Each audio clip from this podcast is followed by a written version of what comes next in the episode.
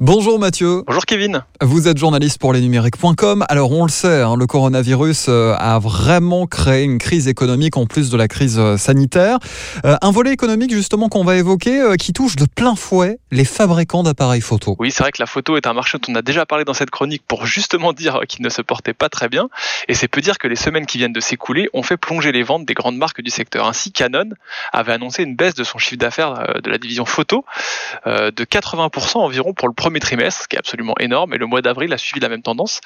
C'est aujourd'hui Nikon qui fait un constat un peu similaire. Dans son bilan prévisionnel, la marque euh, japonaise parle de pertes extraordinaires, un chiffre d'affaires qui devrait être minimum 10% inférieur à celui qui était anticipé, mais surtout des bénéfices qui, eux, reculeraient de 70%, la faute au Covid-19. Et on va continuer en effet de parler euh, d'images ensemble avec un tout autre domaine maintenant. On va s'intéresser à YouTube qui commence, ça y est, petit à petit, à diffuser euh, des vidéos en 8K. Ouais, on a pas mal, euh, pas mal raillé les premiers téléviseurs 8K qui étaient sortis ces dernières années, tout simplement parce qu'ils étaient incapables de lire des contenus dans cette résolution, faute notamment d'une connectique adaptée.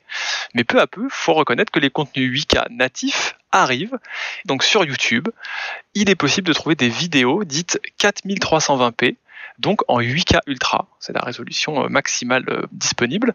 Euh, mais attention, il suffit pas d'avoir une télé très coûteuse 8K pour en profiter. D'une part, il faut que son matériel supporte le décodage des flux vidéo sur le codec AV1, et d'autre part, il faut aussi disposer d'une solide connexion Internet, puisque la bande passante nécessaire pour afficher ces vidéos est d'au minimum 27 à 30 mégabits par seconde. Donc autant dire que la fibre est quasi obligatoire. Allez, une petite dernière info pour la route qui va sans doute pas faire plaisir notamment aux parents. On va parler des néobanques 100% en ligne. L'une d'elles veut initier les enfants au monde bancaire de plus en plus tôt. Petite info intéressante qui concerne Revolut et qui vient de lancer Revolut Junior. C'est une offre pour les enfants âgés de 7 à 17 ans obligatoirement rattaché au compte d'un parent évidemment et entièrement paramétrable de A à Z par l'adulte. Et la, la, banque explique en fait euh, que c'est une offre qui a été imaginée pour tester et pour éduquer les plus jeunes à la gestion d'un compte bancaire avec l'idée d'en faire bien sûr peut-être de futurs clients Revolut à l'avenir.